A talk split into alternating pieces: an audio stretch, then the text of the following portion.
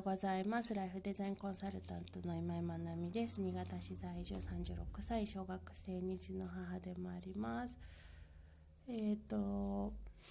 なんかこう鼻水が出たり咳が出たり、ちょっとぽーっとしたりしてたので、風邪ひいたかなって思ってたら、風邪もあったのかもしれないですけど、どうやらアレルギーっぽいなと思って、なんかうちの周り田んぼもすごいんですけど稲刈りもうもうだいね終わってるんですけど稲稲とかその後のもうなんか結構雑草の威力が今年は強いらしくてそのアレルギー症状もなんかいっぱい出てるようなのであアレルギーかもと思って毎年結構あるんですけどすっかり忘れてましたね。しばらくこんな感じの枯れた公園でお話しすることになりそうです。はい、うんと今日は、えー、必要以上にコントロールしないっていう、まあ、コントロールしようとしないというところでお話ししたいなと思います。えー、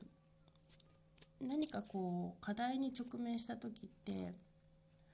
いろいろとこう整理をしないといけないと思っていてうーん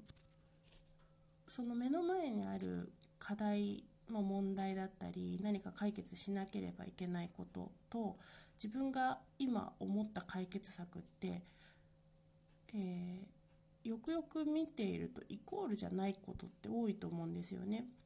でなんでかっていうとその課題とか問題とかその解決したいことっていうものの、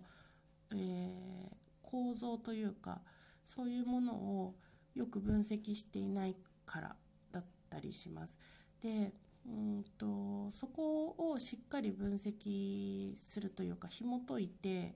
えーと、何がその問題を引き起こしているのかとあと自分が何に対して問題を感じているのかっていうところと,、えーと、そういうものを整理してみる。前にちょっとね因数分解するって話をしたことがあるんですけどそういうふうに、えー、その課題の構造そのものを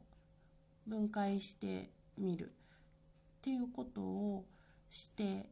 いく必要があるんですね。でそうなった時にここの部分は、えー、こうやって解決できるとかここの部分に関しては自分にでは解決できないとかなんかそういうできることできないことやる必要があることやる必要のないこと。とかっていうものが出てくるんですね。で自分ができることでやる必要のあることでその自分がコミットできることにだけ手を打つ。でそれ以外のところは、まあ、例えば他が対応できる部分なのかそれとももうどうしようもない部分なのか。っていうふうに整理をしていく必要がある。んですね。で例えばうんまあ、じゃあうんとお客様の迷惑行為とか何かが起こった時にうんそうだな今だとじゃあちょっと分かりやすくえっ、ー、とマスクを、まあ、つけてくださいっていうことを歌っている場所でうんマスクをつけないお客さんが来たとしますよね。でその時にマスクをつけてくださいっていうことを言い続けるでもその人はマスクをしないって主張するってなるともう対立にしかならないんですよね。でそうなった時にその人に一生懸命マスクをつけさせようとすることが果たして本当に解決策なのだろうかっていうところをちょっと考えた方がよくってでその人がマスクをつけないっていうことの理由を考えてみる。もしかしたら持ってないのかもしれないとか、まあ、何か別のつけれない事情があるのかもしれない。で、うんと、こうなった時にまあ、今分かりやすくこの2つにしますけどマスクを持ってないのであればじゃあ、えっと、マスクをお渡しする、まあ、売ってるんであればあの購入していただくとかっていう形になるし何かつけれない事情があるとかっていうのであればそこってもうコントロールしようのない部分ですよね。でその事情を鑑みた上で、まあ、あのつけないという状況を許許容するというかっていう風な判断になってくる。で、うんと、ここを全部一括りにしちゃうとマスクをつけてもらわなきゃいけないっていうところにすごくエネルギーを使ってしまうのでつけてくださいつけませんつけてくださいつけませんの言い合いにしかならないわけですよね。なのでここってすごく整理する必要があると思います。で、まあ、マスクの話に限らずもう本当に全部のことがそうで、こういう、うんと、何か、まあ、お客様とかそういうことももちろんそうだしいろんなことにこれが適用できると思うんですけどそこの整理をするのが苦手な人って多分結構多いと思うんですよね。で今目の前で起こってることに対してうんすぐに浮かぶ解決策っていうのはうんそんなに有効じゃないというか、まあ、そうなそうなれば多分スムーズなんですけどさっきの例で言うとマスクをつけていないからつけてくださいって伝えてつけてくれたらもうそれで解決ですよね。でもそういうふうに、えー、直結しない場合っていうのはやっぱりその問題そのものというか目の前に起こってることを丁寧に、うん、紐解いて見ながらどういう手立てが立てられるのかっていうことを考えていく必要があると思います。でそのタイトルのところで必要以上にコントロールしようとしないっていうあの基本的には、えー、私の考えなんですけど自分の行動以外変えられないっていう前提でいた方がいいと思います。えーと、相手の考えとか相手の行動を変えるということはうんこちらが変えるということはできない。えーと本人の意思で変わることはあるけれどもこちらが変えることはできないんですね。で、えーと、人だけではなくてルールもそうですよね。えー、昨日まあちょっと仕事の中で話していたのは、えーとまあ、とある施設のちょっとそのルールを変えるにあたってっていう話を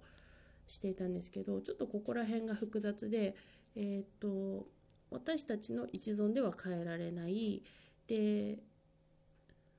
変えるとするとこういう手順を踏まなきゃいけないっていうところがあるんですけどで私たちが直接、えーと、こういうふうにしたいんですっていう話ができる場所っていうのはその権限を持っていないんですね。そのルールを変えるっていう権限を持っていないところなんですよ。なので、えーと、今まではそこにこうこういうのできないんですかっていう話をしてきたらしいんですけど、まあ、そもそもそこに権限がない以上はその人たちにどんなに、うん、変えてくださいっていうことを主張してもなかなか難しいっていうところで、うんまあ、こういう手順を踏んだ方が良さそうですねっていう話をしたんですけど。その変えられないものを変えようとするまあ、必要以上にコントロールしようとするとものすごくエネルギーがいる反面結果は出ないのでそこに、えーと、力を注ぐよりもこういうふうに課題を整理してどうしたらそれが実現できるのかっていうところに注力した方が圧倒的に結果も早く出るし、えーとちゃんと何て言うんでしょう望む形に近づくっていうのがあるので、まあ、うんといろんな手立てを踏んでも難しいとか難しいって判断されることはあると思うんですけどあくまでもその問題をどう捉えてどういうふうにうん整理をして自分たちにできることとそうではないことを分ける。でうん適切にどういう対処をしたらいいのかをしっかりと割り出すっていうここのプロセスをしっかり踏むっていうことがすごく大事だと思います。で自分以外の人物場所なんでしょうね全てかなを必要以上にコントロールしようとしない変わってくださいって望むことっていうのはうん、まあ、日常多々あると思うんですけど自分以外は基本的には変えられないですね。なので、えー、変わるとしたら自分です自分が、えーと、変われる部分は何かっていうと、まあ、考え方とかそういうところももちろんそうだし行動ですねなのでどういうアプローチをしたらいいのかっていうところは自分が変えられる部分なのでそこで、えーと、いろんな手立てを考えるっていうふうにした方がうんいいと思います。で人を変えようとするってものすごいエネルギーのいることなのでで変わらないしなかなか。うん、なので、えーと、そういうところを意識して、まあ、必要以上にコントロールしようとしない、まあ、いい意味で諦めるというか、えー、今自分にできることに注力するっていうところになるのかなと思います。結構がっつり真面目な話をしたしちょっと抽象的な表現だったので伝わりにくいこともあるかもしれませんが大事なのは必要以上にコントロールしないしようとしないことですね。はい。それでは今日も素敵な一日となりますように。おしまい。